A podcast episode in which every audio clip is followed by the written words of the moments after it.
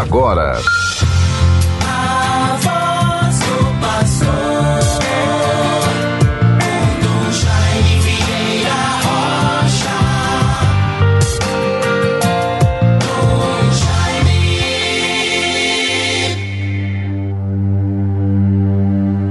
Esta é uma virgem sábia do número das prudentes, que foi ao encontro de Cristo com sua lâmpada acesa.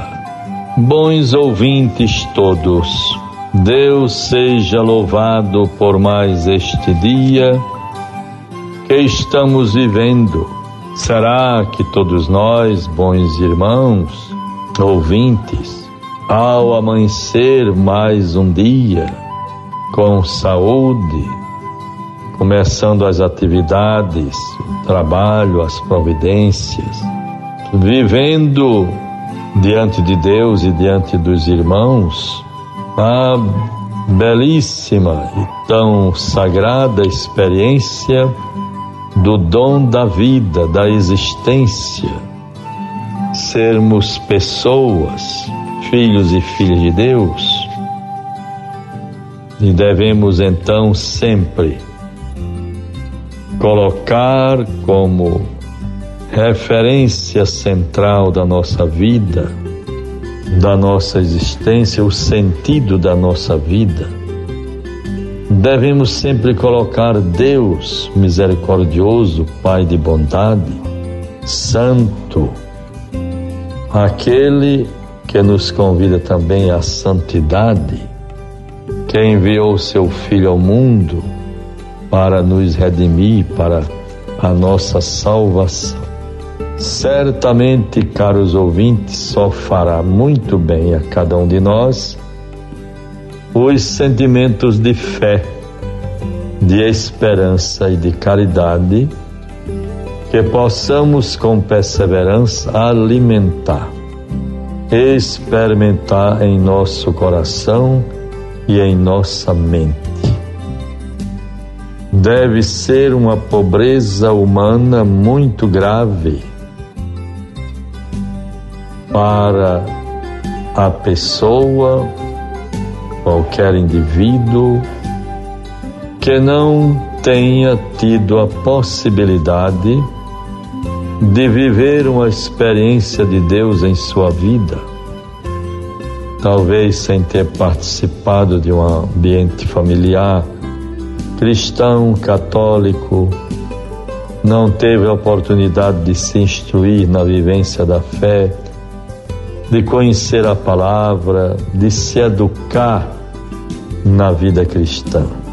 Deve ser um ser humano bastante empobrecido de humanidade será uma pessoa muito pobre. Oxalá que mesmo assim, e é possível que aconteça, porque o amor de Deus supera todas as realidades, todas as faltas.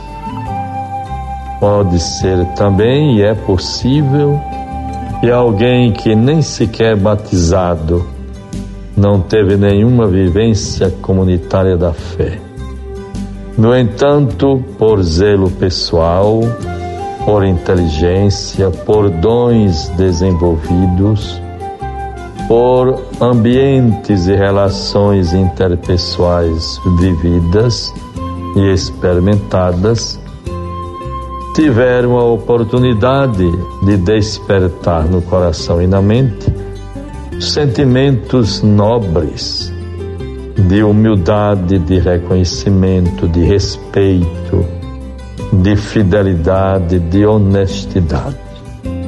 Quantas pessoas conheci durante o tempo da minha infância, pessoas humildes sem instrução.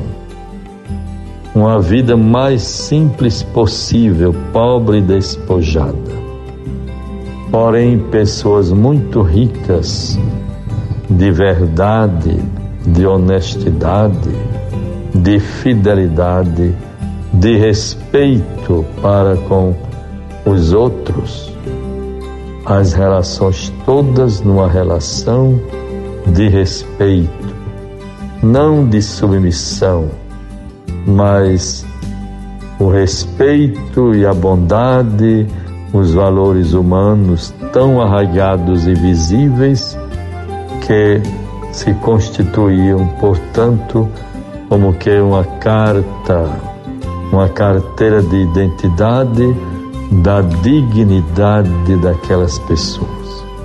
Na verdade, na sinceridade, na honestidade, por que não dizer na santidade? Bons ouvintes, hoje nos alegremos e festejamos a memória de Santa Paulina. É a primeira santa do Brasil, mesmo tendo nascido em Trento, na Itália, mas viveu a sua vida religiosa no Brasil. Um convento de religiosas em São Paulo pelas suas virtudes comprovadas, foi beatificada e canonizada por São João Paulo II. Vejam, ela faleceu em 1942, dia 9 de julho, foi beatificada em 1991 e canonizada em 2002 por São João Paulo II tenhamos a nossa devoção a Santa Paulina, santa pela caridade, pela vivência tão sublime, tão bonita dos seus votos religiosos, dedicada sempre aos mais humildes e mais pobres. Santa Paulina interceda por todos nós. Bons ouvintes, vejamos ainda alguns assuntos importantes para a vivência da nossa fé. Além de tudo aquilo que vai se constituindo para o dia de hoje. Neste dia 9 de julho, a memória de Santa Paulina, nós também vamos viver Logo mais à noite, às 19 horas, um encontro com os diáconos da região urbana, região da nossa capital. Às 19 horas, uma reunião muito boa. Deus nos ajude nestes encontros que vamos vivendo com a graça de Deus. Agora nos voltemos para a palavra que nos é dada, o Evangelho de Mateus 10, 16 a 23. Eu vos envio como ovelhas no meio de lobos. Sede, pois, prudentes como as serpentes, mas simples como as pombas. Cuidai-vos dos homens, eles vos levarão aos seus tribunais e sereis açoitados com varas nas suas sinagogas. Sereis por minha causa levados diante dos governadores e dos reis, servireis assim de testemunho para eles e para os pagãos. Quando fordes presos, não vos preocupeis nem pela maneira com que haveis de falar, nem pelo que haveis de dizer. Naquele momento vos será inspirado o que haveis de dizer. Bons ouvintes, aí está o Evangelho de Mateus, Jesus preparando os discípulos para os desafios, a gravidade, as resistências, as armadilhas e ciladas humanas ou dos homens para impedir o crescimento e a manifestação do reino de Deus e a pregação do Evangelho.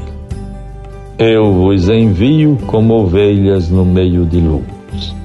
Deus nos guarde, nos inspire na virtude da prudência, também da fidelidade, da coragem, para perseverarmos no bem e sermos suas testemunhas perante os homens, perante o mundo. Em nome do Pai, do Filho e do Espírito Santo. Amém. Você ouviu? A voz do pastor.